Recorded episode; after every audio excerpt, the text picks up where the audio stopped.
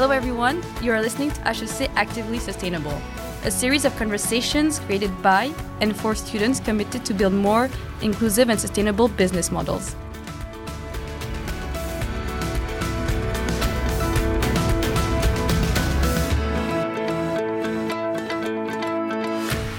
Hi, everyone. Welcome to our second podcast in English. My name is Sugandha. Last time I talked to you about minimalism. This time I'm on the other side with uh, Dr. Luciano Barin Cruz, if I'm pronouncing that right. That's perfect. Uh, he's a professor at HEC Montreal. He teaches the EMBA, HEC McGill students and the MBA students strategy. And uh, today we are going to discuss about sustainable strategies with him. So, uh, welcome, Professor. I'll start with my first question. So, why do you think making sustainability a part of your business strategy today is important? Is it creating a competitive advantage or is it pulling you back in the short term, maybe?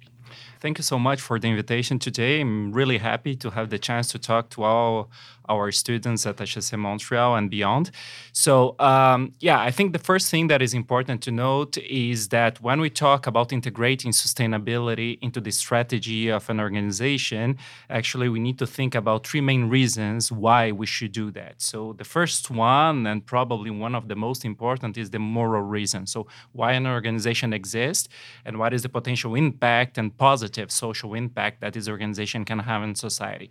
So, this is the moral one but we can also think about the risk one. So if I do nothing, what is going to be the risk that I'm going to have facing some stakeholders, some clients, uh, some uh, supporters, uh, some uh, investors. So uh, this is the risk part. And then we have the strategic one. The strategic one is when I think that I can mobilize social and environmental issues, eventually integrate them into my strategy, and eventually try to create a kind of advantage, a competitive advantage out of that. So, first thing that is important to mention is that we have those three main reasons that we uh, would lead an organization to integrate sustainability into their strategy. Then, the second thing that I, I, believe it's very important to note is the fact that when we are talking about sustainability, we are talking about complex issues. So, when we say uh, social or environmental issues, for instance, we're talking about climate change, we can be talking about poverty, we can be talking about uh, equity, diversity, and inclusion. So, uh, of course, we are not talking about a simple issue. We are talking about a complex one in which we cannot probably alone, just one organization, be able to, to, to solve everything. So it's very, very important to, uh, when we try to put that into the strategy, to try to also go beyond the competitiveness logic and think about collaboration. So if I really want to tackle that issue and have a contribution to society, how can I innovate, but eventually innovate by collaborating with other actors to eventually attack that issue in a more systemic way? Uh, and uh, yes, of course, the third thing that I can mention is that yes, it can be a source of innovation. And I believe that more and more we're going to see opportunities to innovate by integrating uh, social and environmental reflection into the strategy of organization. We are going to towards a social ecological transition. So we're going to see several new things happening in the economy in the coming decades. So, uh, of course, if we start to think about it in terms of opportunities, probably we're going to be able to innovate and to create new possibilities. Okay. So, you talked about uh, collaboration and like this is not something that we can achieve alone. We need to collaborate and work together. So, how can you, like a normal person, uh, contribute to this? Like, some people have this notion that you need to be rich to be sustainable yeah, uh, I understand the point, but uh, I believe we should go beyond that. I mean, everyone have the possibility to have an impact. Everyone can take action. We can think about it as citizens, but we can also think about it as managers. Here we are at HEC Montreal of course, we are quite interested in the role of managers in society, and we are here to train the future managers in society here in Quebec and internationally. And I think as managers, as entrepreneurs of the future in this social ecological transition economy, I think we all have the opportunity to start to integrate this reflection about what is my impact? What is my impact for climate change? When I do something, to which extent am I integrating criteria related to uh, EDI? Uh, to which extent I'm trying to solve issues related to poverty? So, uh, yes, I think all of us, we have a role to play. Uh, I think uh, as students at HEC Montreal, more and more we are exposed to opportunities on how I can try to integrate this kind of reflection in my professional career. Uh, if I want to become an entrepreneur, we have lots of resources available here at HEC. For instance, uh, I'm the director of uh, the IDEOS Hub, our Center for Social Impact, and we work in collaboration with La Base, uh, which is our hub for entrepreneurship. And we have uh, several opportunities to incubate, to accelerate students that want to develop projects and to innovate in this domain of social and environmental impact. So, yes, I think all of us, uh, we have a role to play yes, I don't think uh, that uh, we need to be rich to start thinking about it.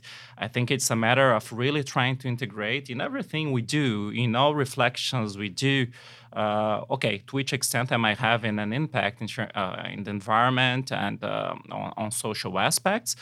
And as managers, to try to be very conscious about what I can do to try to bring a positive uh, impact. Oh, thank you.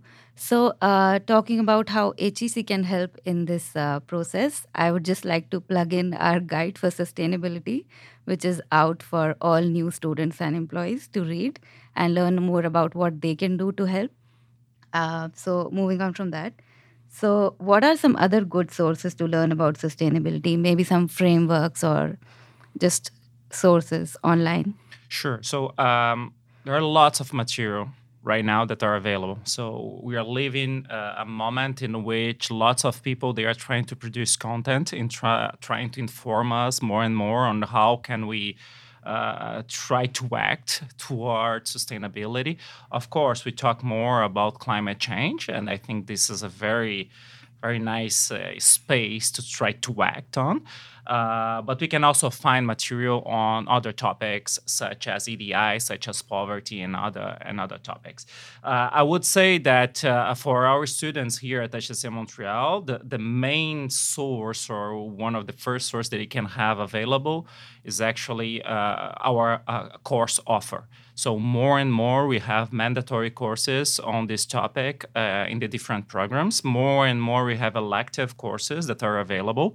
And more and more what we are doing is to try to integrate cases, try to integrate uh, discussions around sustainability issues in more classic courses that we have at HEC. So I would say first thing, courses. So try to to to, to be aware, try to know more about what is going on, what are the issues by taking our courses.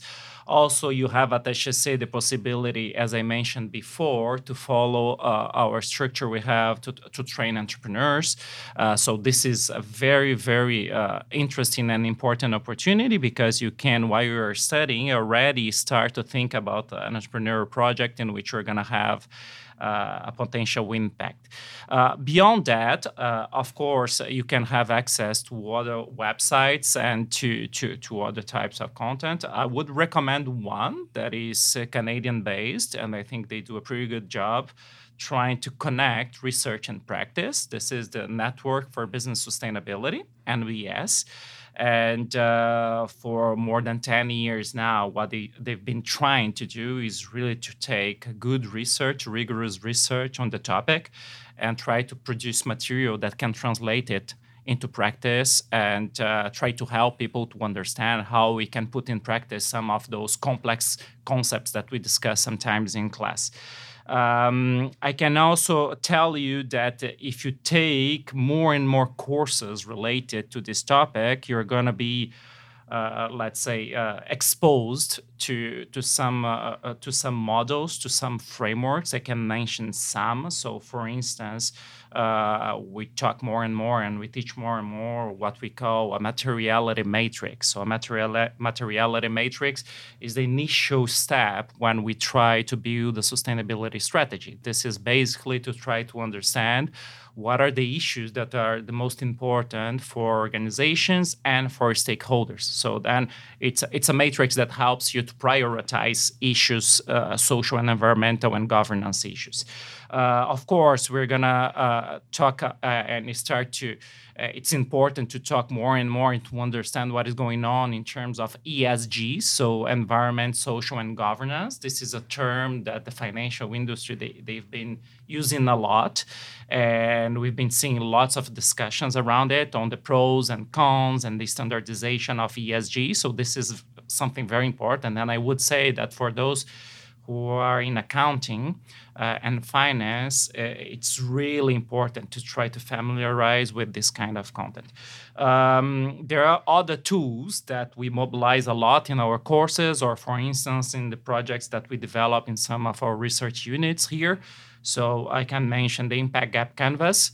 So this is a tool in which I try to understand the systemic root causes uh, and uh, potential solutions around a social or environmental issue. We can talk about the social business model canvas, which is the social version of the famous business model canvas.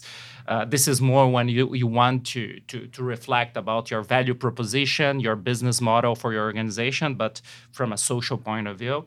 Uh, you can also think about impact strategies, and more and more we talk about impact strategies. There are lots of discussion around ESGs and impact and the differences between both.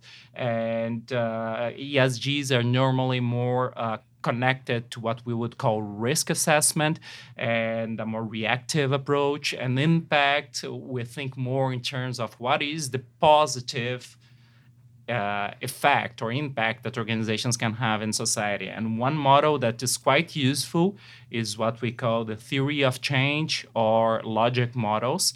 So this is something that comes from international development, uh, the third sector, and that more and more traditional organizations they've been adopting and trying to use this kind of model to try to track uh, what would be their short, mid, and long term uh, impacts. So uh, here are just some uh, that are out there, are available. There are many more.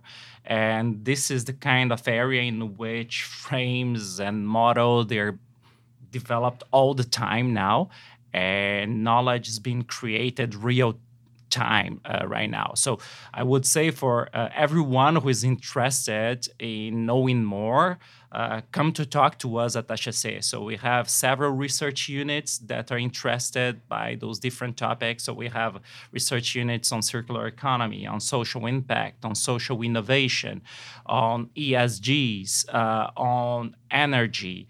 Uh, on sustainable finance. So uh, all those areas can be covered. We can uh, support you in your journey to become a professional in the future that will really have a contribution to society, that will be uh, really connected to the social ecological transition and lead uh, our organizations into the social ecological transition. Uh, that was very insightful. And I would just like to add that as part of the MBA, I took the ethics and CSR course. And it was not just theory, we also got to work with a real organization and actually use the social uh, business model canvas and the impact gap canvas to define their problems and help them come up with solutions. So it was a very good experience. Thank you so much for joining us today. It was a pleasure talking to you. And I hope all our listeners enjoyed uh, listening to this podcast. Uh, thank you. Thank you.